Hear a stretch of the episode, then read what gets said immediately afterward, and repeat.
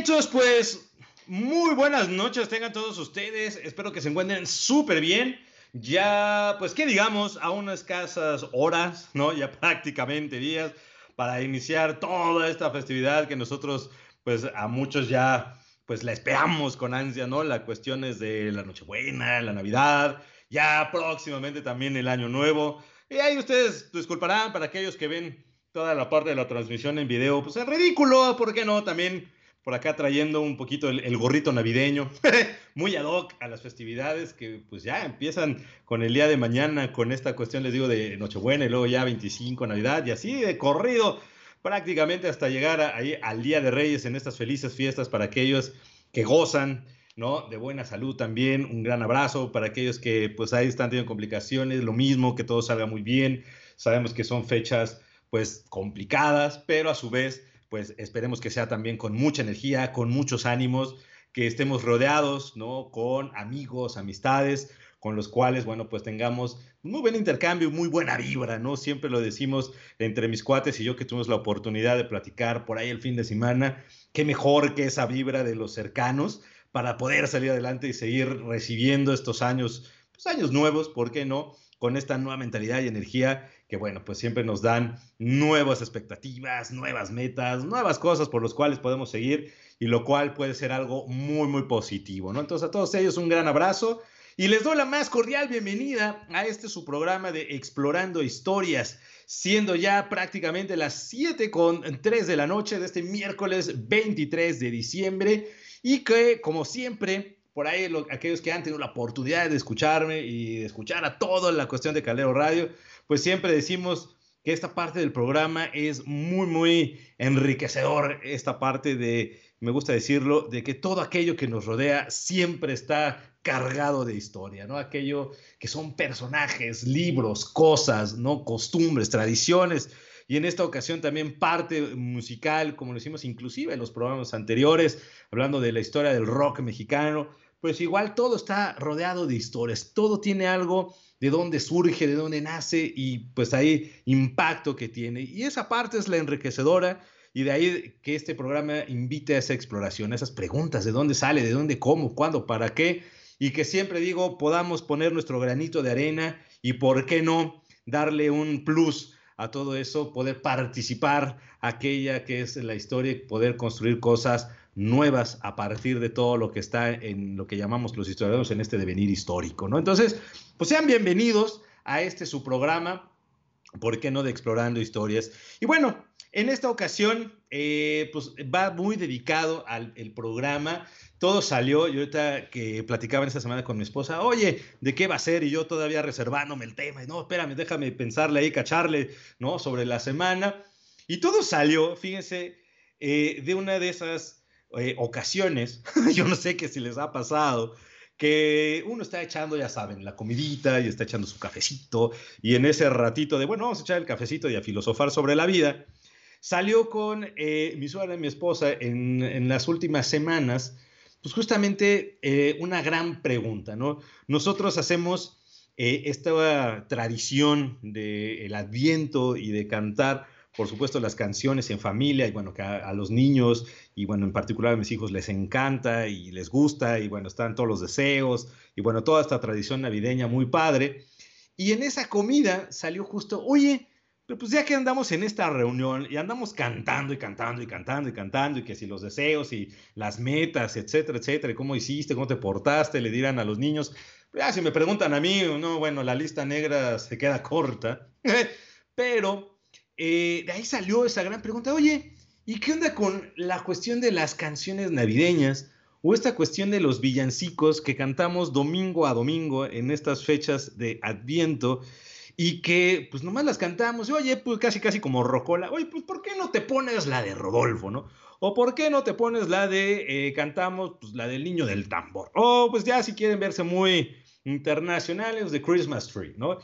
Y entonces nos quedamos así de, pues, está padre, ¿no? Muy buena convivencia, pero ¿por qué no nos echamos una nadadita de dónde salieron y si realmente muchas de ellas tienen ese origen navideño o de dónde nace también ese sentido navideño, estas grandes canciones que año con año, tradición tras tradición, generación tras generación, las cantamos justamente en estas fechas, pues con mucho ánimo, pero a su vez, pues decíamos en la comida, pues interesante saber de dónde salieron esas. Y de ahí que este programa justamente esté dedicado a explorar historias de algunas canciones, villancicos navideños, que comúnmente, pues ya sea que tararemos, porque hijos de la mañana, no me digan que no, nomás les ponen a uno y ahí andas toda la santa semana, dure, dale, dure, dale, con la cancioncita, no se diga del burro sabanero, que por ahí de seguro, cuántas veces no nos las ponen y que ahí andamos, dure, dale a todas horas pero pues con un real significado histórico, navideño, que pudiera tener justamente esta historia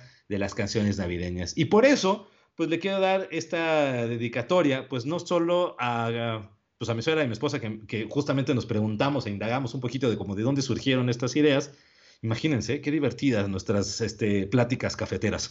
Pero bueno, ahí nos da esta idea. Pero a todas las familias, sobre todo, que les gusta estas tradiciones y a todos los que estamos próximos a festejar, eh, ya sea o no con familiares, este, o pues ahora sí con este tema del semáforo rojo y cuestiones de contingencia, pero pues con los cercanos. Pero pues a todos ellos que les gusta rescatar este espíritu navideño, pues va con esta dedicatoria de las canciones navideñas e historia detrás de estas canciones. Y una de ellas con las que quisiera abordar eh, este programilla es una de las canciones eh, explorar que en particular en la familia, les digo, todo partió de ahí, entonces pues ahí abordaremos un poquito de estas tradiciones familiares. Resulta que de la parte de las tradiciones familiares por parte de, de mi esposa, hay una canción en particular que muchos de los niños les gusta mucho y que luego pues muchos lo ubicarán en su traducción en inglés, que por su tonadita ¿no? Pues es de las más pegajosas y que es de las más comunes en estas festividades navideñas, que es en alemán eh, o Tannenbaum o, Abeto, dirían en unas traducciones, y que en inglés la llaman la famosísima y carísima, famosísima canción de Oh Christmas Tree. Y pues fue una de las que justamente detonó de, ¿y esa de dónde salió? ¿No? ¿A por qué o por qué la cantamos?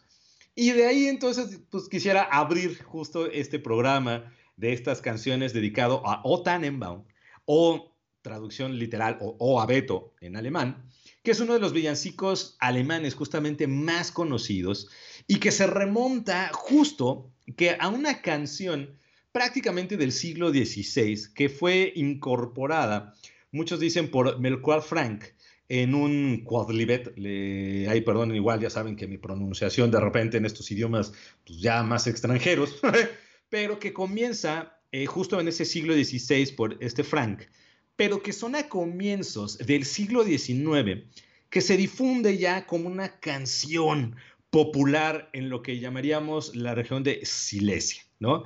De ahí que muchos consideran que a partir de rescatando, bueno, ok, de ahí llega esa canción del 16, el 19 se escucha muchísimo y se difunde por toda esa región, pero al parecer son dos personajes, que es Ludwig Erck y Franz Magnus Bohm, quien indican que una fuente más antigua con la canción se sitúa muchísimo también entre los años ya 1550 y 1580. Ahí es donde empieza toda la historia de esta canción famosísima de O o Beto y que traducida ya en generaciones, también en la parte ya, pues digamos que en el inglés, conocida como O Christmas Tree. Pero resulta que sobre esta misma canción popular de O Tannenbaum, que desde principios más bien del siglo XIX es donde se ha ido transmitiendo a una de las regiones más interesantes, que es la región de Westfalia, con la melodía que se conoce hoy en día. No se las canto porque pues, me da pena y no van a llegar ahí varios contratos de no, no, no, qué voz, ya saben. Pero yo creo que muchos han ubicar, ¿no? Yo creo que la de Oh Christmas Tree de, en esa tonadita, que es la que nos ha llegado de este siglo XIX, ¿no? Desde esa parte de 1800. Aunque a partir de esta historia la han rescatado al parecer de esos siglos XVI, ¿no? Inspirándose al parecer, ¿no? Y ahí va un poquito la secuencia histórica donde empezamos a indagar de esta canción, que resulta que ese gran villancico de O Tannenbaum, eh, al parecer, bueno, nosotros nos llega la tonadita del siglo XIX y que su historia remonta hasta el siglo XVI, pero hay un intermedio en ese siglo XVIII aproximadamente y XIX, 1700, 1800, donde el personaje Joachim August Sarnak, eh, un personaje que vivió más o menos justo hacia finales de 1770 y 1820 aproximadamente, él escribió, este sí está muy documentado, que para 1819 esta canción de O Tannenbaum. Lo curioso, y ahí fue cuando nació esta curiosidad de las canciones, es de, ok, pues bueno, la ubicamos como una famosísima, pero ya que ubicamos el propósito, o digamos ahí, como decimos los historiadores, como el lugar social, el contexto, la intención de, de cómo Auguste Sarnac en 1819 creó esta villancico, o lo que nosotros llamamos ya el villancico, canciones navideñas, tuvo su origen en una trágica canción de amor. Ay, nada más, que fue cuando nos quedamos nosotros de, oh, Chihuahua, ¿en serio? Y sí, resulta que la historia nos ha contado que O Tannenbaum es una trágica canción de amor en las cuales eh, que se utiliza justamente al abeto, es decir, este pequeño, bueno, no tan pequeño, pero es este árbol, ¿no? Que tiene una cuestión de simbolismo con, al parecer, en la historia de Sarnak, con una amada infiel. Es decir, si es una historia de amor, pero a su vez está cargada con este simbolismo de, pues, la amada infiel, infidelidad. Dice, ¡ay, órale, mira nada más!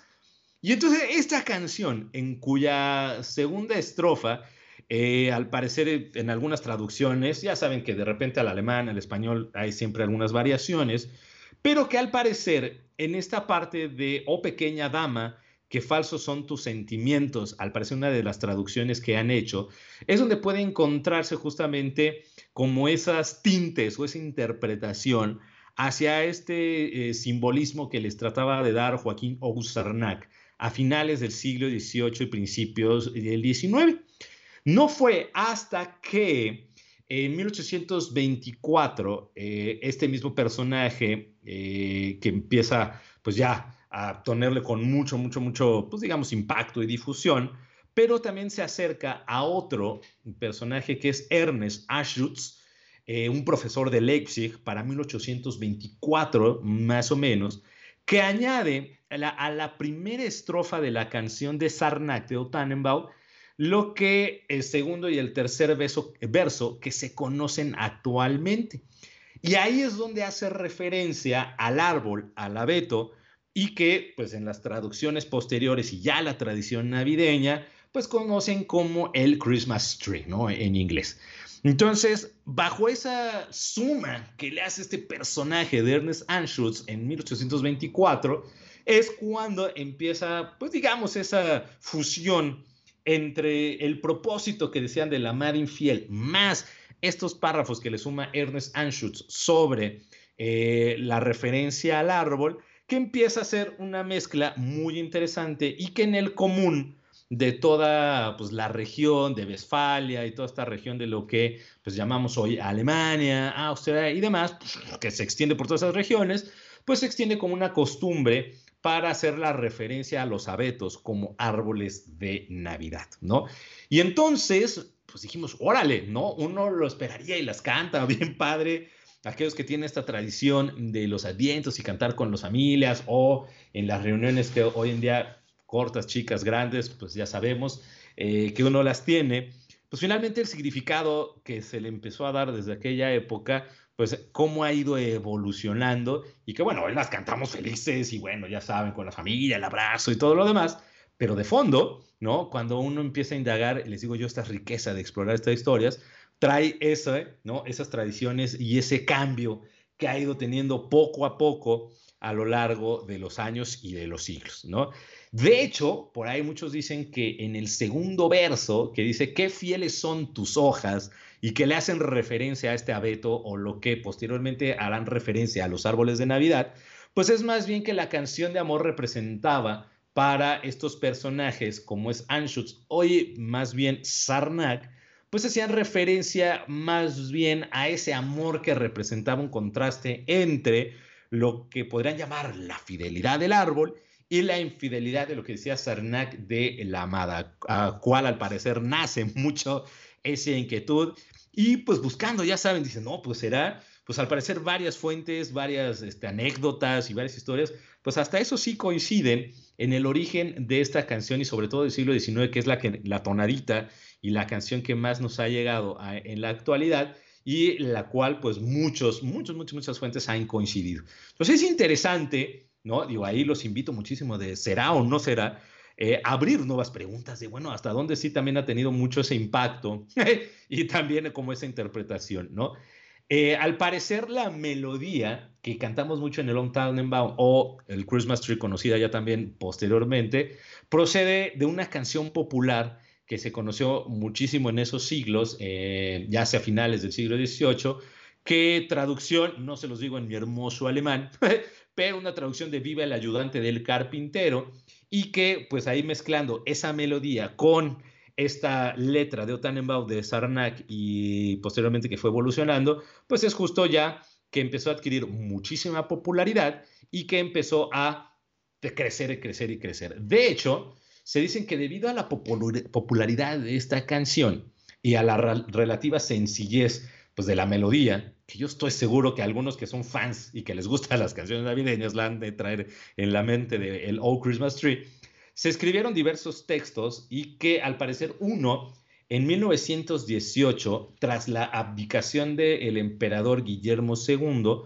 hubo una variación eh, que hizo ciertos cambios o una versión, diríamos ahí eh, en ese sentido, en la cual pues hacía alusión tal cual hacia Papá Noel, ¿no? Donde justamente platicando ahí con mi suegra salió, eh, ella sí sabe un poquito de alemán, ¿no? Como por acá con, con su servilleta, pero ya, y justamente hacemos esa traducción de Papá Noel que quiere robar manzanas y se pone las zapatillas para que no se le oiga, ¿no? Y hace como esta cuestión de bromear con el miedo infantil y cuando cuestiones así, unos dirían las travesuras y todo, y que bueno, pues durante este gobierno del emperador Guillermo II, pues se adhirieron, jugaron un poquito con estas letras, 1918 también, y que bueno, pues también ahí existieron diversos textos con otras lenguas, haciendo mucho eh, la conexión con esta gran canción, ¿no? Una canción del movimiento obrero inclusive que se llamaba The Red Flag, que al parecer también toma un poquito esta influencia de esta gran canción Inclusive dicen que por ahí el himno del estado norteamericano de Maryland eh, también toma muchísimo esta influencia de Maryland by Maryland. Eh, al parecer también por ahí eh, dicen, fíjense que ahí estaba leyendo, yo no soy tan fan del club de, del Chelsea, pero dicen que inclusive hasta el himno del club de fútbol inglés utilizan parte de la melodía de esta canción para aquellos que son pamboleros. Eh, y ahí le manda saludos a todos los programas de Calero Radio dedicados ahí al buen deporte, eh, que utilizan esta melodía justo, ¿no? Como para también aprovecharla y promover, pues obviamente ya, ¿no? El sentimiento y pasión sobre el fútbol y el club, ¿no? Pero bueno. Eh, y en esa ocasión, bueno, pues Guillermo II, aquel emperador o Kaiser, diríamos ahí alguno del imperio alemán, último rey de Prusia, ¿no? Y haciendo ese paréntesis donde esa gran canción tiene muchísimo impacto, pues a mí siempre me ha gustado hacer esa referencia de ese contexto, siempre lo, he comentado por ahí en algún momento. Y bueno, nada más de manera muy general, cuando eh, el em, Guillermo II, para aquellos que les gusta, eh, sobre todo los grandes eventos de la historia como es la Primera Guerra Mundial, probablemente les ha de sonar conocido. Pero si no, resulta que Guillermo II también, como este gran emperador, de, que para su abdicación, bueno, que gobierna de 1888 hasta 1918, poco antes de que se consumara la derrota del Imperio Alemán en la Primera Guerra Mundial, eh, era íntimo amigo del archiduque Francisco Fernando de Austria. Y que, pues justamente hay muchos, al parecer aquellos que son fans de este evento de la Gran Guerra, pues fue el momento o el personaje que fue asesinado el 28 de junio de 1914, ¿no? Y que Guillermo II, eh, pues ofreciendo su apoyo a Austria-Hungría para desmantelar aquella organización que hizo pues este asesinato de Francisco Fernando como la mano negra, la organización secreta que al parecer planeó el asesinato y que pues había para muchos dicen, ¿no? Y en las escuelas también lo decimos, fue el momento, ¿no? Y el pretexto para desatar justo esto que se había ya armado poco a poco con la época del imperialismo del siglo XIX y que con ese evento para muchos dicen, no, es uno de los factores que promueve el inicio de lo que hoy llamamos la Primera Guerra Mundial. Entonces, nomás para ubicarlo, justamente en dónde estaba también el mundo y dónde estaba esta situación como general, política, mientras O Tannenbaum, pues justamente como esta canción, empezaba a sonar en esa época de este imperio, justo en esta época también de finales, o bueno, principios del siglo XX e inicios ¿no? de lo que fue la Primera Guerra hasta ¿no? 1918 que pues para muchos pues también es muy importante, sobre todo en esta región, lo que llamamos Alemania, porque también fue no solo la trayectoria de la Primera Guerra Mundial y bueno, del asesinato y demás, la Revolución de Noviembre, ¿no? Un acontecimiento que para muchos hacia el final de la Primera Guerra Mundial llevó al cambio desde la monarquía constitucional a una república parlamentaria y democrática, una revolución que comenzó con un motín de marineros de flota de guerra de, Kiel que se negaban a colaborar para sacar la flota al Mar del Norte para liberar una última batalla, dicen, para, eh, pues digamos, un ejército británico y que, bueno, pues obviamente ahí empieza para muchos estos grandes acontecimientos. Una gran época para el imperio, de un gran ajuste político, histórico, económico, pero que bueno, pues ahí en ese contexto es donde podemos situar ese auge de esta canción de O Tannenbaum. Y haciendo una conexión, pues de repente decíamos, pues que esa canción ya sea interpretada con esta infidelidad, infidelidad, perdón, a una amada, o por otro lado ya conectándole con los párrafos que se le empezaron a adherir, con el humor, a Papá Noel, etcétera. También había una conexión que nos llamó muchísimo la atención, que fue al abeto, ¿no? Este árbol y que de ahí nace justamente la cuestión es de el árbol de Navidad y esa conexión con esta canción a esta gran tradición que tenemos justamente en estas fechas, ¿no? Y aquellos que lo tengan ya bien puesto y armado y listo para este festejo de 24-25, pues qué mejor. Y ahí es cuando empezamos, digo, ¿y ahora? ¿Y el árbol de Navidad qué onda con estas conexiones que empezamos a hacer? Y resulta que el árbol de Navidad al parecer, bueno, pues ya sabemos, es un elemento decorativo, las fiestas, y ya sabemos que siempre lo tenemos como mucha con esa conexión, pero resulta, bueno, ¿y de dónde surgió? También decíamos, bueno, canciones y que una se dedica a un árbol y anda muy feliz, y, el árbol, pues, ¿por qué le hacemos esa canción?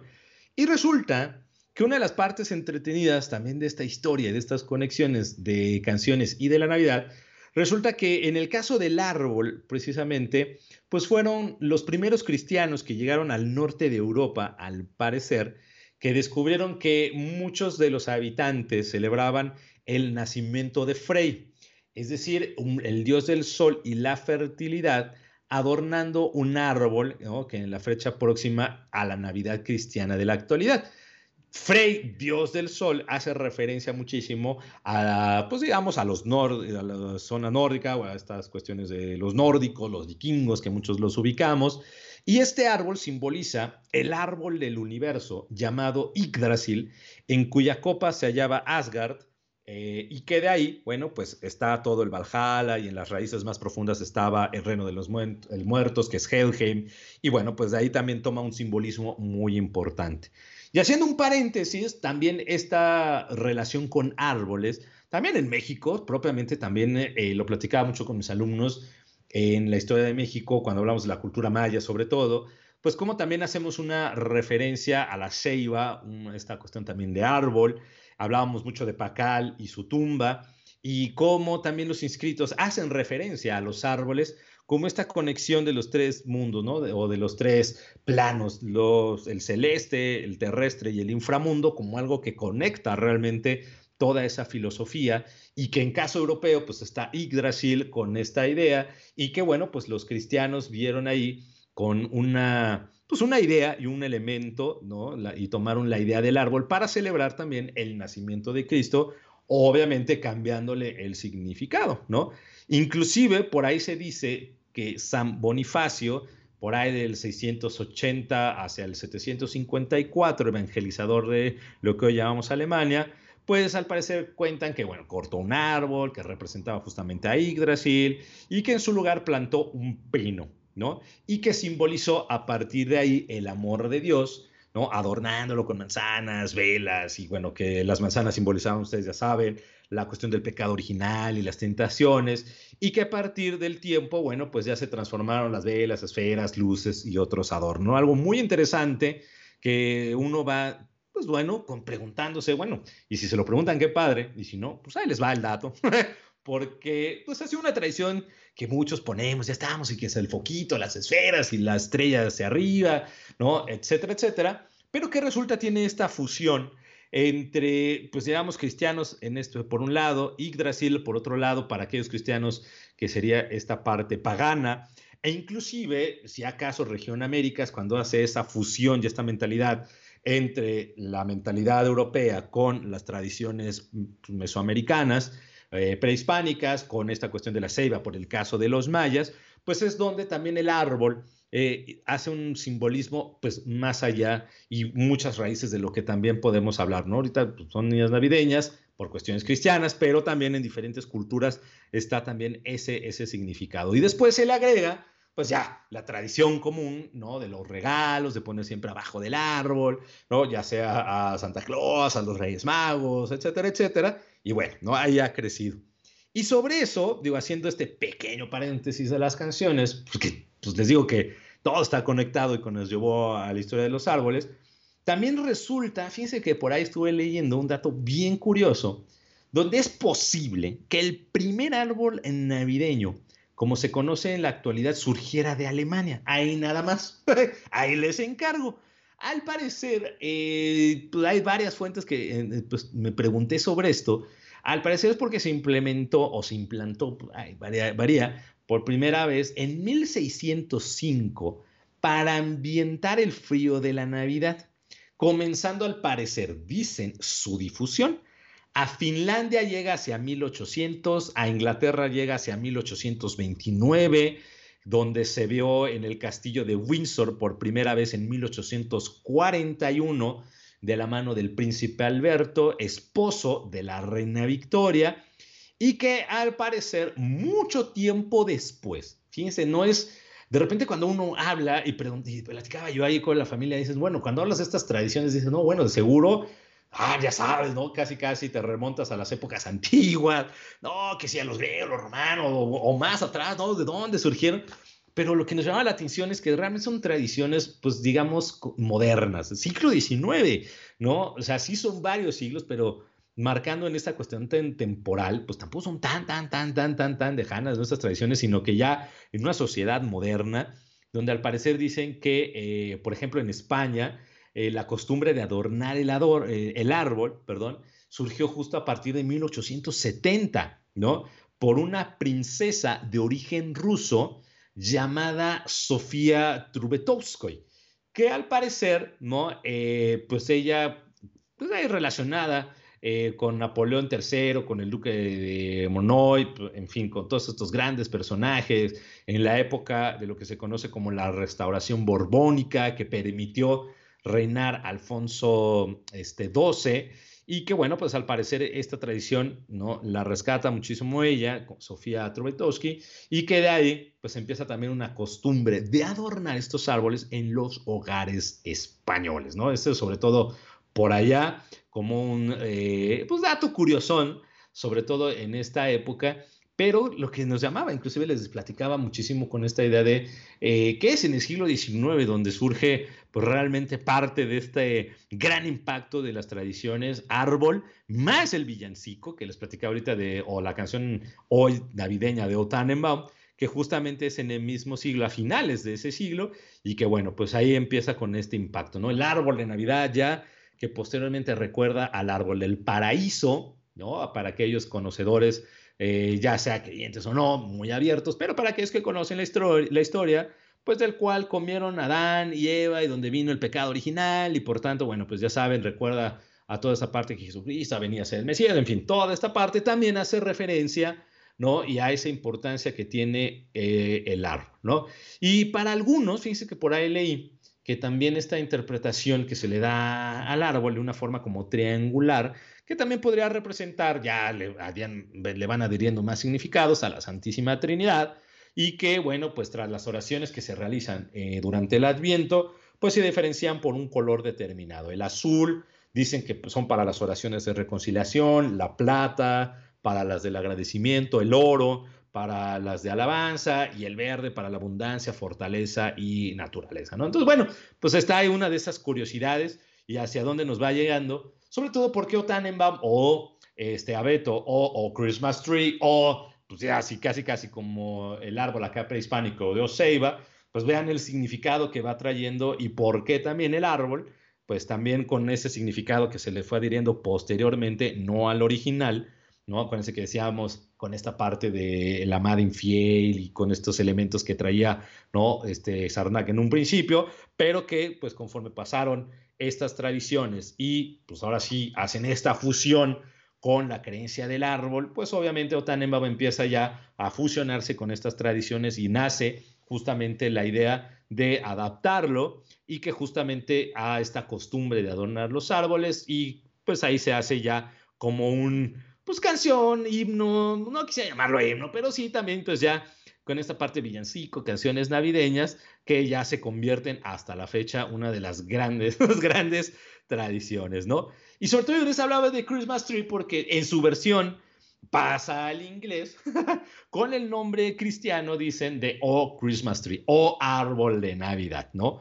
Eh, al parecer, lo que una vez de buena cuenta de la implicación de los ingleses en estas costumbres, pues, pues justamente ah, empezaron a hacer esta eh, tradición, inclusive también en Francia eh, lo pasaron como O Bello Pino, ¿no? Cuya letra también está ya muy transformada y ya muy adecuada y que está ligada fiel a estas tradiciones ya navideñas, ¿no? Entonces algo que se va sumando y que va haciendo ya cada una estas traducciones, ¿no? Y bueno, ahí para nosotros, con el vecino del norte, pues lo traducimos como Christmas Tree, acá o árbol de Navidad, en el caso de Alemania, pues esta parte de Otannenbaum, y que bueno, pues ya conforme decía, pasan los siglos y los años, pues se le fueron adhiriendo todos estos nuevos significados que ya alejados cada vez más a esta intención original, ¿no? de la infidelidad, del amor y todo esto que traía desde el siglo XIX, ya siglo XXI, pues ya prácticamente está toda esa transformación a este simbolismo, a este espíritu que pues, nos llama ya 24, 25 y bueno, no solo esas fechas, sino decembrinas, que justamente es la Navidad, ¿no? Entonces, bueno, ahí está, en ese caso, sobre todo de esta canción famosísima y que bueno, pues ahí para muchos los tenemos. Y ahora decimos, bueno, pero no solo es la única canción. De ahí le mando muchos saludos también a la familia, tanto a la mía, mamá, los primos, ¿no? hermanos, eh, también de mi esposa, sobre todo para aquellos. Me acuerdo mucho de una de, de las primas de, de, mi esposa que se llama Sucia, a la cual también le mandamos un gran abrazo y saludo también a toda la familia porque eh, muy cercano a esa tradición, pues no solo cantan o esta de Otanenbaum, ¿no? En esta, pues, tradiciones, sino también están parte de los villancicos que comúnmente ubicamos y de ahí sale, bueno, ¿y de dónde también surgen estos villancicos? ¿De dónde han llegado familia tras familia? Que si la abuela, pues el abuelo nos pasa de, a ver, a ver, cállense y les va esta, ¿no? o a ver, hablamos ahí, vamos sobre esta canción del tambor, etcétera.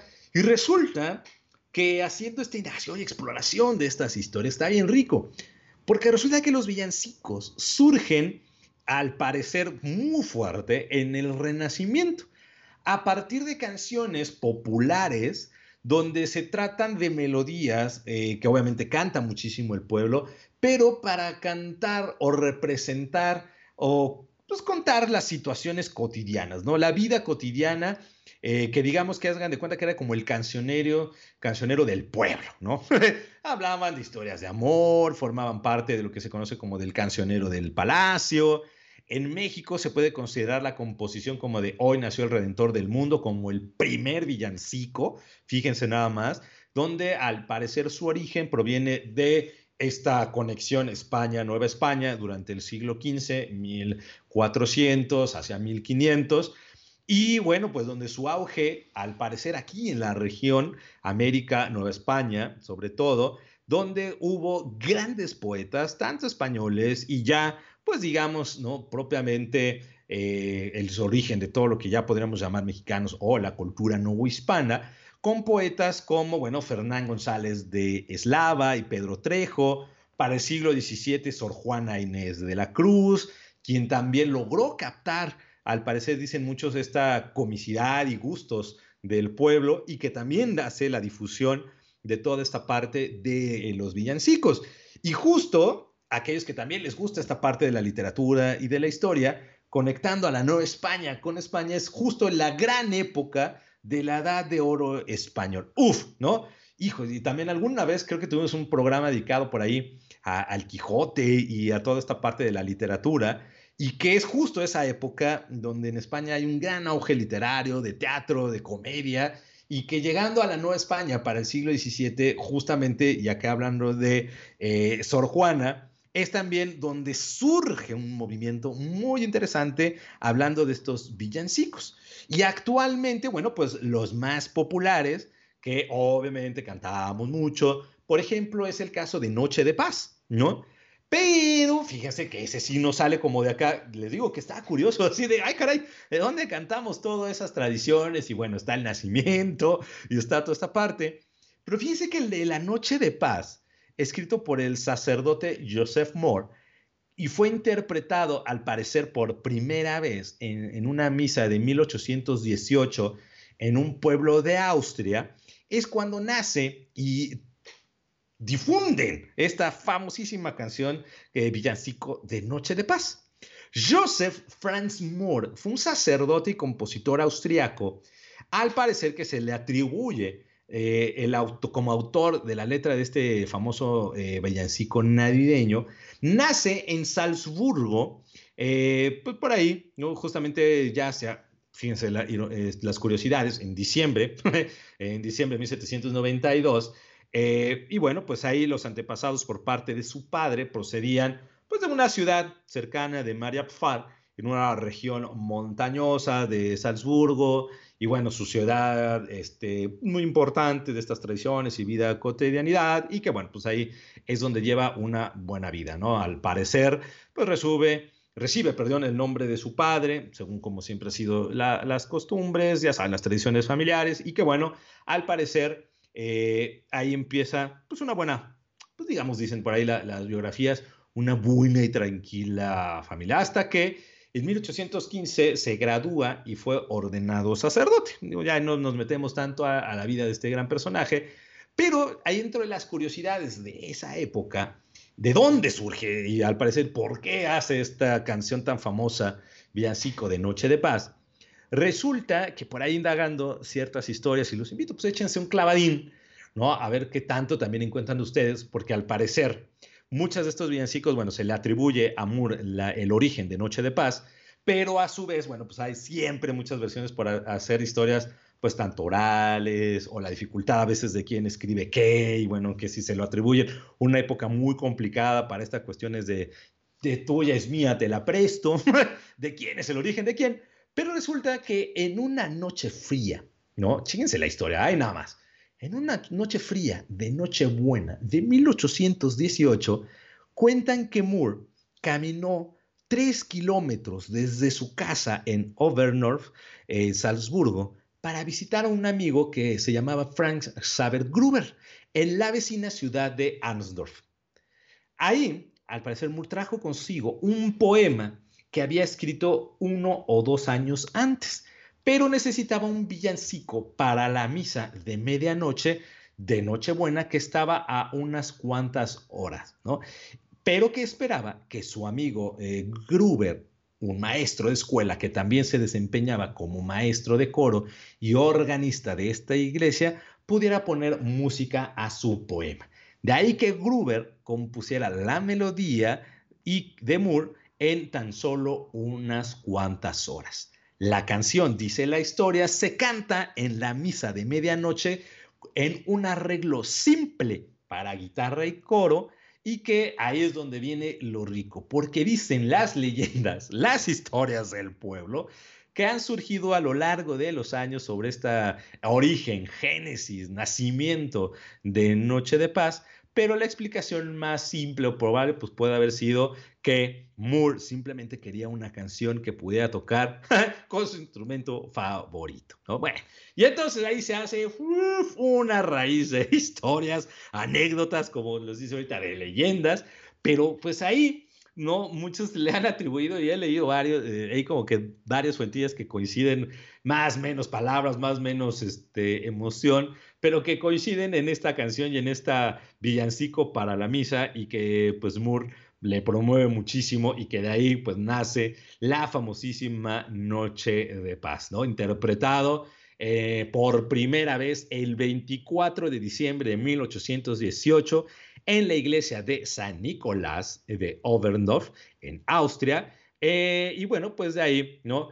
Con la víspera de Navidad, pues ahí es donde, pues ya, ¿no? Eh, se hace toda una, una, una gran, gran, gran difusión, ¿no?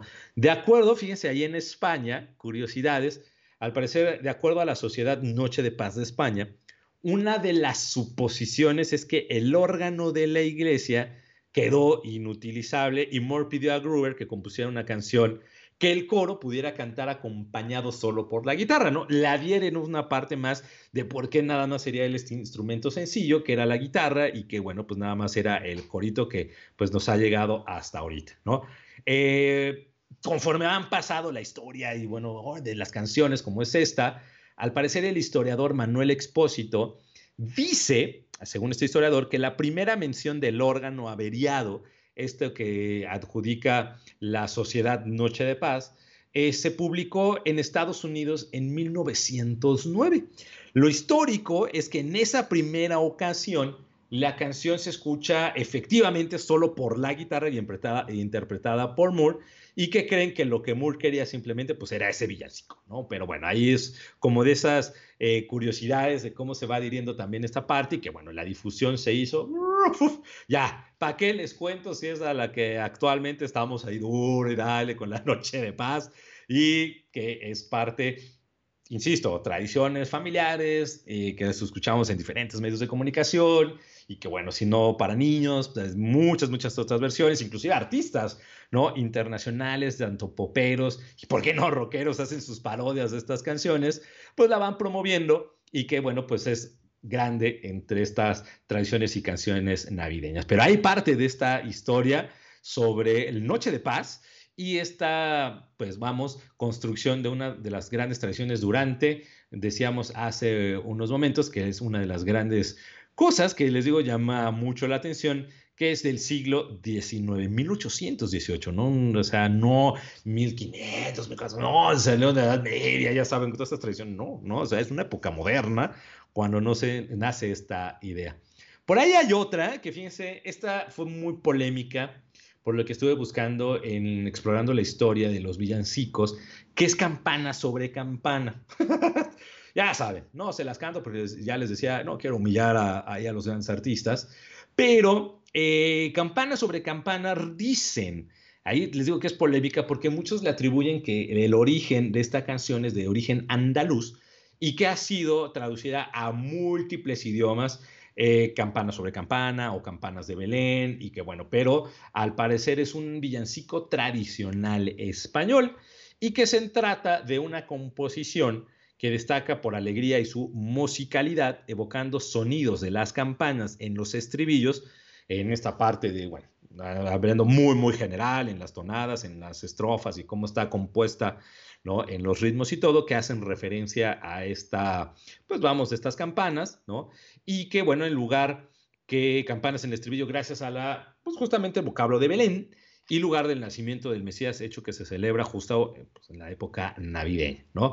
Eh, cabe destacar por ahí que, digo, andaluz o en esta región de, este, se atribuye mucho, aunque muchos por ahí estoy buscando, se desconoce real, real, real, real cuál es el origen exacto o de si hay algún personaje, así como de esta canción de Noche de Paz, de que se le atribuye a alguien en especial el origen de esa canción.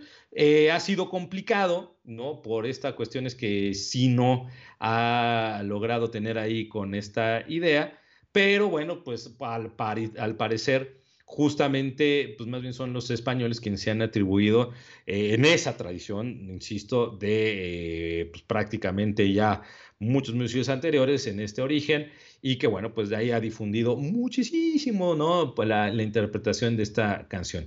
Son los villancicos más traducidos, e incluso en regiones de Alemania, Polonia, Europea, bueno, ¿qué podemos decir aquí en la región americana? Y que pues cuentan la historia justamente de toda esta eh, celebración del parto de la Virgen María, de los pastores y bueno, ¿no? todo esto que ya conocemos en las tradiciones navideñas, ¿no? Interesante. Hay otra por ahí que también me llamó mucho la atención porque dice, no, bueno, esta curiosidad que es Blanca Navidad, ¿no? Eh, esa también común, ¿no? o, este, Blanca Navidad resulta también, pero fíjense, esa ya no es tanto del siglo XIX, ¿no? esa rola, hablando yo de rolas, más bien, de ese villancico siendo más formales, escrito por el compositor Irving Berlin en 1940. Y fíjese que leyendo, estaba viendo que fue incluida en el récord Guinness como el tema más vendido en la historia. Entonces, más allá del villancico de O Blanca Navidad, ya se la saben. Eh, fíjense, yo, también yo pensaba, no, pues va a ser bien, bien, vieja, este, ya saben, los abuelos de los abuelos de los abuelos. No, no, no, no, no, no, no, no, ¿cuál? siglo XX, casi mediados del siglo XX, y además fue del récord Guinness como un tema más vendido de la historia. Irving Berlin, o Berlin, o ahí variaría algunas con acento sin acento, pero pues, vamos a decirle que Berlín, nació en Israel, eh, nacido Israel, nacido tal cual Israel Isidor Balin en Rusia, fue un compositor ¿no? Y que llega a la región de Broadway, mm, se nacionaliza estadounidense y fue, es considerado como uno de los más famosos de la historia contemporánea, pues yo diría moderna contemporánea de Estados Unidos. Cuando fíjese ahí escarbando, indagando sobre la historia de Irving Berlin en la música americana, resultó que el compositor de canciones, Jerome Kern, dijo inmediatamente que Irving Berlin no tiene ningún lugar, ¿no? En la música americana. Pero acto siguiente, es la música americana. Dices, órale con este personaje, ¿no? Berlín, judío, fue uno de los pocos compositores para de Tim Pan Alley, Broadway, que escribieron tantas letras en la música, en sus canciones, y que bueno, pues al parecer no llegó a aprender nunca a leer música, ya saben, de estas pues yo digo que sí, pero bueno, finalmente muchas de las leyendas que se le hacen a estos por de no, no sabía, era casi un genio y bueno, X cosa. Compuso alrededor de 3.000, 4.000 canciones en toda esta región. Chick to Chick, eh, Putin on the Reeds, eh, Alexander Ragtime Band, entre muchas otras. Produjo, bueno, total, fue una de, gran personaje. Pero hablando de eh, Blanca Navidad, uh, White Christmas, Resulta que para estas épocas la película Holiday Inn contenía justamente White Christmas, una de las canciones que fueron grabadas ¿no? para esta, esta película. La cantaba eh, Bing Crosby por primera vez, justo vendiendo unos 30 millones de copias aproximadamente. Datos más, números más, números menos, ¿no? Y una vez que se grabó de manera independiente. La canción White Christmas, Blanca Navidad, fue reutilizada como títulos, pues ya para los musicales White Christmas, en el que justamente participaba Crosby, Danny Kane, eh, Vera Ellen, y que bueno, y fueron reconocidos justamente muchísimo eh, por esta canción, y que al parecer, eh, hasta que en 1997, la canción de Elton John, en homenaje a Diana de Gales, Candle in the Wind, lo supera. Hasta que no fue en esa. Chéquense nada más, o sea, 1997 y 1940, donde esa canción, pues reconocida por eh, los Record Guinness, pues como una de las más importantes eh, en estas tradiciones y que, bueno, pues finalmente se le ya conecta con las tradiciones navideñas, ¿no? El mayor single en el mundo con White Christmas en esas épocas eh, les digo, repitiendo estas cuestiones de los Guinness, y se incluye, ¿no? Por ahí luego ya, pues, reediciones, etc. La versión más familiar de White Christmas, eh, con todo la de Holiday Inn, pues fue justamente Eh, en estos momentos, bueno, pues fue grabado, al parecer incluyeron presencias ya después de en la original de John Scott, eh, Orchestra, por ejemplo, la de Ken Darby Singers, bueno, fue ahí en realidad la más conocida para el público, gana el Oscar a la mejor canción original, una de las siete nominaciones que recibió el compositor a lo largo de su carrera, y que bueno, pues ahí siendo un único ganador tan importante, ¿no? Que leyó su propio nombre como ganador, fíjense este curiosidades de los Oscars, que fue, leyó su propio nombre como ganador en una categoría en la noche de entrega de estos premios, ¿no? Pero bueno, fuera de estos más detalles que ahí van y, leyendas, fue una de las curiosidades de Blanca Navidad, White Christmas, que tiene esta parte, ¿no? Ya más contemporánea y que llama mucho la atención que es una de las canciones que escuchamos a, día a día, pero que nace de estas cuestiones de Holiday Inc., es película, y que de ahí pum, creció, creció, creció, y que poco a poco pues se le adhirió esta parte de conexión, por supuesto, navideña, y poco a poco todavía más con las tradiciones, reuniones, cantos, regalos, eh, Santa Claus y muchas otras cosas que festejamos en la actualidad, ¿no? Y entrando en la recta final de canciones y villancicos, no puedo no mencionar una canción que por lo menos hace unos años yo la escucho, es No la quemo nomás porque es tradición, o no digo más porque, hijo, los niños la cantan y la cantan versiones por habidas y por haber, la de mi burrito sabanero, ¿por qué no? conocida también como El Burrito de Belén, compuesta, y no más, por el músico venezolano Hugo Blanco para 1975. Para aquellos que pensaban igual que más antigua, no, es una tradición vieja y que la cantamos siempre de nada, contemporánea, 1975, compositor, músico venezolano Hugo Blanco, más conocido ¿no? Eh, por esta región como compositor, intérprete, productor eh, de varias canciones internacionales y que aun cuando trabajaba con un personaje que se llamaba Simón Díaz, le encargó que grabara un tema navideño eh, justo con esta temática del burro de Belén, ¿no? Y que lo pudiera incluir en uno de sus discos de gaita zuliana, pues titulado Gaita 72. ¿no? Eso es como cuentan un poquito por ahí los datos.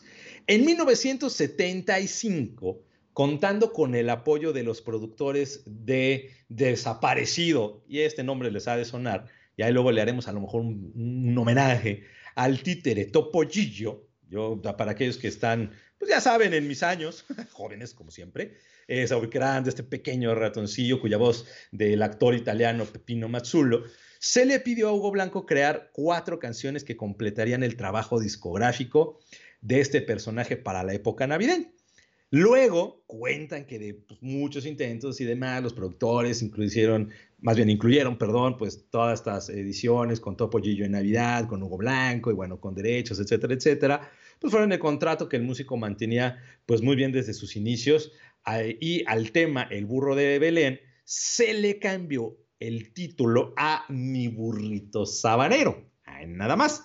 Al año siguiente Blanco produjo un segundo disco con grupo infantil La Rodanjita y que bueno, pues pertenecían ahí al coro infantil de Venezuela y fue incluida dicha canción, pero justo ya con este nombre del burrito sabanero, con el cual pues ya creo que muchos de ustedes, si no la están cantando ahorita, júrenlo que mañana van a estar. de esas canciones que se los juro, hijo, no más no, no es pegajoso, no, ah, pero bueno, ahí está uno, no se las canto, les digo, pero este, además por la pena, pero sí es una canción bien, bien rica eh, y pues característica, y en la cual al parecer el solista era un pequeño niño, Ricardo Cuenchi, integrante de esta agrupación de la Rodanjita, y tuvo un éxito, bueno, que este Venezuela, Puerto Rico, se reclamaba, no, la presentación en vivo, ya saben, ¿no? Famosísima y todo, y bueno, fue una pieza musical sin número de versiones, y bueno, creció, creció, creció, creció, creció, hasta que la fecha, ¿no? Pleno siglo XXI, 2020, próximamente ya 2021, la seguiremos cantando y la seguiremos teniendo como una de las grandes canciones navideñas que se va teniendo por ahí, ¿no? Y bueno, con esa cuestión, eh, pues por ahí también, de ahí de refilón en este último minutito, pues estaba el niño del tambor, ¿no? Famosísima también para muchos. Me acuerdo por ahí le mando saludos a Pato, mi cuñado, porque cada vez que la cante, no, no, esa no, no, porque es bien lenta. Y ya saben, ¿no? Y aquellos que lo ubican el niño del tambor, pues iba ahí con esa marcha y con esa cuestión de lentitud, ¿no? Pues al parecer eh, se le atribuye la autoría a la pianista norteamericana Catherine Kennicott al traducirla al inglés, al parecer, de un original checo de 1941, ¿no?